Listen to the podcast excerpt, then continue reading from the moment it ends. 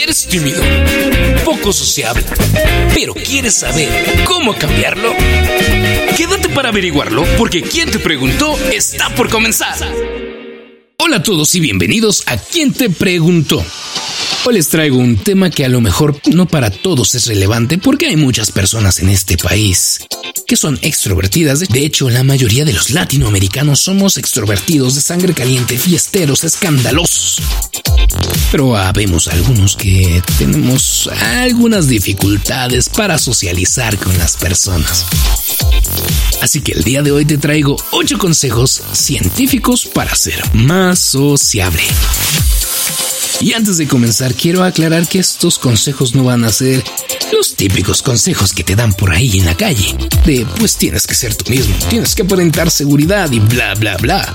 No, porque seguramente eso ya lo has probado y no te ha funcionado y por eso estás aquí. La clave aquí será seguir estos consejos que científicamente han demostrado ser eficaces para vencer tus miedos y conectar mejor con las personas. Ahora, también hay que aclarar que esto no va a ser por arte de magia y ya después de escuchar este podcast mañana ya vas a ser el más sociable del universo. No. Para ver resultados vas a tener que ser constante. Vas a tener que esforzarte y luchar contra tus miedos. Y una vez que ya te he dicho que no será por arte de magia y que tendrás que esforzarte, seguramente estás diciendo, Ah, entonces, ¿por qué me metí aquí? Porque yo quería fácil y complicando la vida. De pero relájate. Para que te convenzas, te voy a explicar por qué es importante que seamos sociables, por qué es importante que interactuemos con más personas, por qué es importante que tengamos amistades y relaciones interpersonales. El doctor Robert J. Waldinger realizó un estudio con 700 voluntarios para encontrar el secreto de la felicidad. Y al hacer este estudio, descubrió que ni el éxito profesional, ni la buena salud, ni la riqueza o la fama eran imprescindibles para ser felices. Lo más importante eran las relaciones sociales. Según Waldinger, nuestras relaciones personales son las que nos mantienen felices y sanos. Cuanto más solas se sentían las personas, más problemas de salud tenían y menor era su esperanza de vida. De hecho, en otro estudio realizado en la Universidad de Carolina del Norte, se asoció la falta de relaciones sociales con el cáncer y las enfermedades cardiovasculares. Así que el ser sociable no solo te hará sentir mejor contigo mismo, o te ayudará en tu vida profesional, sino que también te traerá beneficios a la salud y te ayudará a conseguir la tan deseada felicidad. Ahora que hemos entendido esa parte de por qué es importante y de por qué vale la pena que te esfuerces para ser más sociable, tenemos que determinar si eres tímido o introvertido. Y para ello solo te haré una pequeña pregunta. ¿Quieres socializar porque necesitas conectar con otras personas o porque crees que tienes que hacerlo? Y tú me dirás, eh, eh, ¿y cuál es la diferencia, Adrián? Pues la diferencia es crítica, fundamental y sencilla. Hay mucha gente que a pesar de tener pocos amigos, no se siente sola. Estas personas son las personas introvertidas. Lamentablemente la sociedad nos dice que tienes que tener muchos amigos y tienes que ser extremadamente extrovertido para ser feliz, lo cual es falso. Según lo determinado por Waldinger, el punto era que las personas no se sintieran solas. No importaba la cantidad de amigos que tuvieran, podían ser felices con tres amigos, con un amigo, siempre y cuando no se sintieran solos. Entonces, el punto es, si eres introvertido, puede que tengas pocos amigos, pero sean muy unidos y tú estés feliz con ello. Y no hay ningún problema. El problema que queremos abordar aquí es para las personas que son tímidas. Las personas que son tímidas tienen dificultad para relacionarse con los demás. Las personas introvertidas no, simplemente prefieren tener pocos amigos. Ahora, si ya determinaste si eres tímido o introvertido, pasemos a los consejos. Consejo número 1. Empieza gradualmente. Si quieres conocer a alguien, ve paso a paso. Empieza con pequeños retos, como por ejemplo hacerle una pequeña plática al mesero o al barista. Cuando lo hagas varias veces verás que ya no te pones tan nervioso. y esa será la señal de que tienes que ponerte un objetivo más grande. A esta técnica se le llama exposición gradual y se ha demostrado científicamente que es una de las estrategias más eficaces para superar la timidez y la ansiedad social. Solo recuerda algo muy importante. La confianza se consigue después de actuar, no antes de hacerlo. Así que si estás esperando sentirte confiado para empezar a hacerlo, pues vas a pasar años sin hacer nada porque vas a seguir nervioso todo el tiempo. Así que no esperes más y con la práctica irás perdiendo el miedo. Consejo número 2. Acepta tus pensamientos negativos. El típico consejo que nos dan es piensa cosas positivas, piensa cosas buenas y te pasarán cosas buenas y bla bla bla. Pero eso normalmente no funciona. En vez de luchar contra tus pensamientos, acéptalos. No les quites valor. Más bien reconoce que tienes esos pensamientos negativos, pero también reconoce que puedes actuar sin hacerles caso. Y te pondré un ejemplo muy sencillo. ¿Qué pasa cuando tienes que madrugar para ir a la escuela o para ir al trabajo? Cuando tienes que llegar a una clase a las 7 de la mañana o cuando sabes que te haces dos horas al trabajo y tienes que entrar a las 8. Pues si eres como la mayoría de los mortales, seguro es algo que no te causa placer, que no te agrada y que cada día es un martirio tener que pararte tan temprano para ir a la clase o para ir al trabajo. Y piensas, ah, qué flojera, no quiero ir, ah, no, porque, ah. Pero ¿qué pasa? Te levantarás pese a tus pensamientos negativos. Es decir, tus pensamientos y tu conducta no tienen nada que ver, no tienen por qué estar alineados. Y ocurre lo mismo cuando eres tímido. Tus pensamientos negativos siempre van a estar presentes y siempre vas a estar pensando que alguien te puede rechazar o que le vas a caer mal o que te va a hacer una cara fea, pero eso no tiene que determinar tus acciones. Así que acepta sus pensamientos, pero no dejes que te afecten más. Consejo número 3. Reconoce tus emociones. Normalmente la gente nos recomienda que ocultemos nuestros nervios, que transmitamos confianza, que demos seguridad, que seamos el macho alfa. El problema es que la falsa seguridad te va a crear otro problema, porque además de lidiar con tu timidez, ahora debes concentrarte en ocultar esa timidez. Y eso va a crear presión extra que simplemente no tenías y que no vas a poder manejar. Así que mejor reconoce tus emociones. Además, se ha demostrado científicamente que reconocer tus emociones minimiza el impacto que tienen sobre de ti. Y no solo eso, porque también consigue que los demás empaticen contigo y pasen por alto tus errores. Y también ayuda a que te encuentren más atractivo. Consejo número 4. Usa la técnica de la máscara. Solo quiero aclarar que esta técnica debe de ser tu último, último recurso. Esta técnica es usada por muchos actores, cantantes, para evitar el pánico escénico y consiste básicamente en crear un alter ego, una personalidad que te permita hacer cosas que normalmente no harías. Porque eso te da la seguridad de que si haces el ridículo o alguien te rechaza, en teoría no te están rechazando a ti per se, sino están rechazando a esa personalidad, a esa persona, a ese alter ego.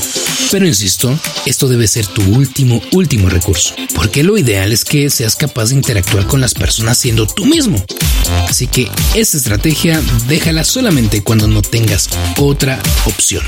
Ahora, una vez que has vencido la timidez con estos cuatro consejos que te he dado, es tiempo de que empieces a interactuar con las personas de una manera más formal. Y para eso te servirán los siguientes cuatro consejos. Consejo número 5. Deja que tu cuerpo hable por ti. Tu lenguaje corporal puede transmitir dos clases de mensajes. El primero es que eres una persona amistosa, lo cual invita a las personas a acercarse a ti. El segundo es que eres un enemigo potencial, por lo cual van a generar un rechazo inmediato a tu persona. Para evitar que la gente se ponga de inmediato a la defensiva, aprende a comunicar señales amistosas. Y te compartiré hoy tres señales amistosas que puedes mostrar para que la gente se acerque a ti. La primera y la más obvia, yo creo, es sonríe. No solo se ha demostrado que al sonreír conseguimos que la gente confíe más en nosotros, sino que también nos percibe como más generosos y extrovertidos. La segunda que puedes hacer, y es un poco extraña pero funciona bastante bien, levanta rápidamente las cejas. Al hacerlo, das una señal social que transmite cercanía y buena voluntad. Y por último, mantén un lenguaje corporal abierto. Intenta no cruzar los brazos, ni las piernas, ni tocarte la cara, porque esas son señales defensivas que inconscientemente pretenden cubrir tus puntos débiles, y así transmites inseguridad y desconfianza. Consejo número 6. Triangulación. Esta es la forma más eficaz de iniciar una conversación. Y se trata básicamente de crear un triángulo entre tu interlocutor, algo que tengan en común, y tú. Por ejemplo, imagínate que vas en el transporte público. Podrías triangular un tema diciendo, oye, em, ¿sabes cuántas paradas o estaciones faltan para X o Y lugar?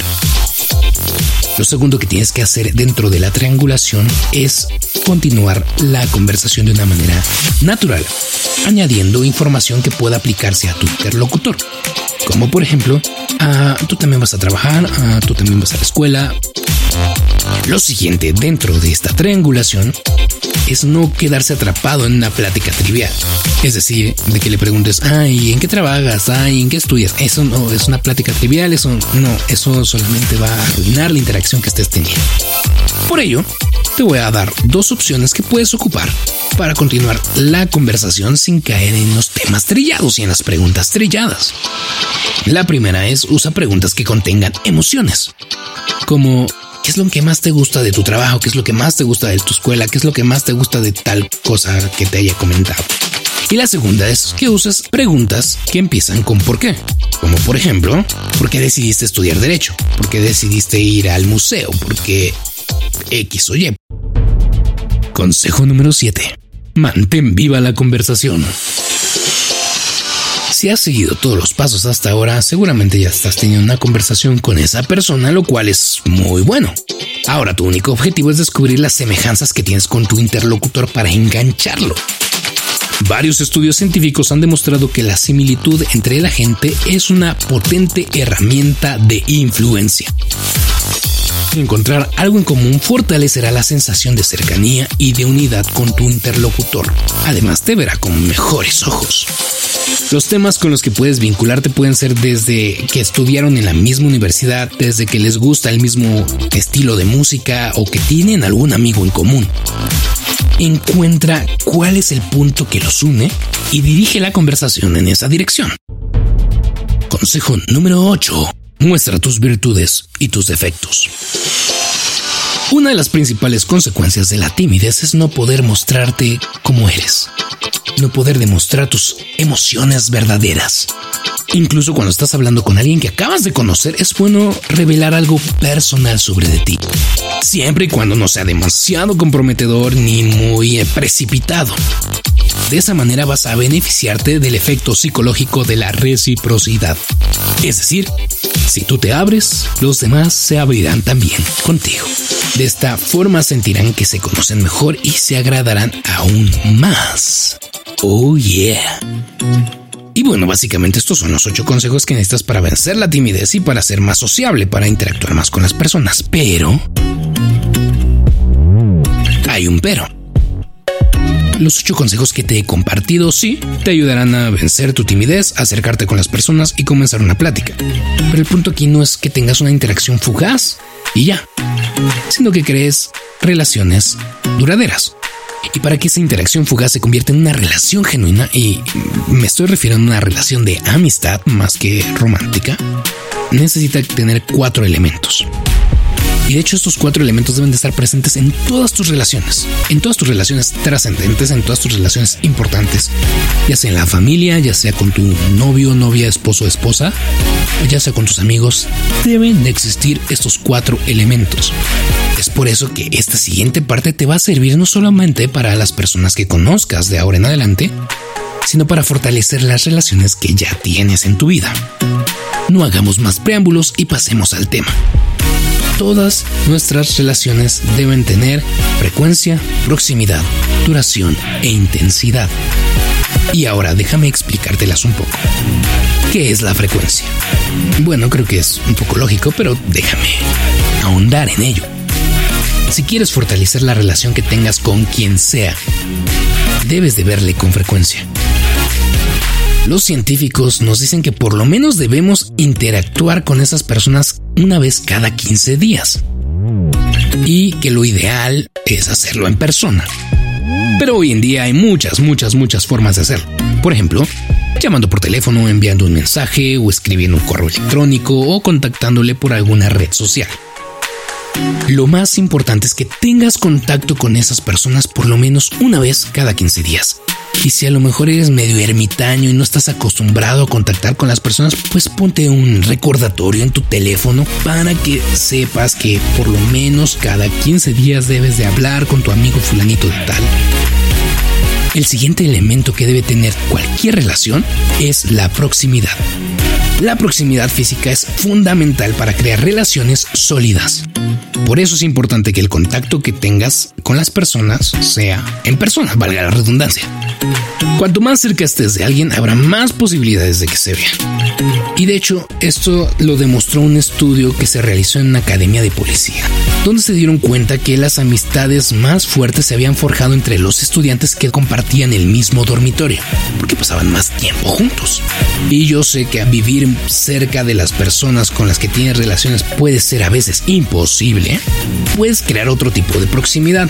Si no puedes estar al lado de la persona, pues puedes hacer una videollamada. Por ejemplo, yo cuando no podía ver a la persona con la que estaba saliendo, ponía Skype y ponía compartir pantalla y veníamos una película en Netflix por Skype. Es un ejemplo de proximidad cuando no se puede estar juntos. Igual puedes copiarme la idea. El siguiente elemento que debe de tener cualquier relación es la duración. La duración del contacto también es fundamental. No importa que te veas diario con alguien si solamente se van a ver 10 minutos, no sirve de nada. Por eso, si no puedes ver a tus amigos o a esa persona con la que estás teniendo una relación tan frecuentemente, pues por lo menos procura que la vez que se vean sea mucho tiempo. Debe de tener duración esos contactos. Y el cuarto y último elemento que toda relación debe de tener es intensidad. Y no te pongas hormonal, estoy hablando de otro tipo de intensidad. Y tampoco es de que intenses con las cosas y seas como dramático y así. No. Un estudio demostró que si estamos con alguien mientras vivimos algo emocionante, terminaremos asociando a esa persona con la sensación. Es básicamente el mismo consejo que te daba en el podcast de Enamora tu Crush, porque científicamente y psicológicamente lo ha demostrado. Aprovecha este fenómeno de, de intensidad y busca organizar con tus amigos o con la persona que tengas esta relación el organizar actividades que generen ese tipo de emociones como ir a un viaje o ir a un parque de diversiones. Algo que les genere adrenalina, algo que les genere emoción porque van a relacionar eso con ustedes y la relación que tengan será más intensa y cada que se vean van a recordar esas sensaciones de adrenalina, de emoción, de aventura, de wow. Entonces recuerda, toda relación debe tener frecuencia, proximidad, duración e intensidad. Si quieres ser más sociable, no solamente es de hablar con las personas, sino que esas pláticas y que esos encuentros fugaces se transformen en genuinas amistades. Si no terminarás siendo de esos viejitos que hablan con todos, pero que al final llegan a una casa vacía. Así que enfócate no solo en platicar con las personas, sino en generar genuinas relaciones.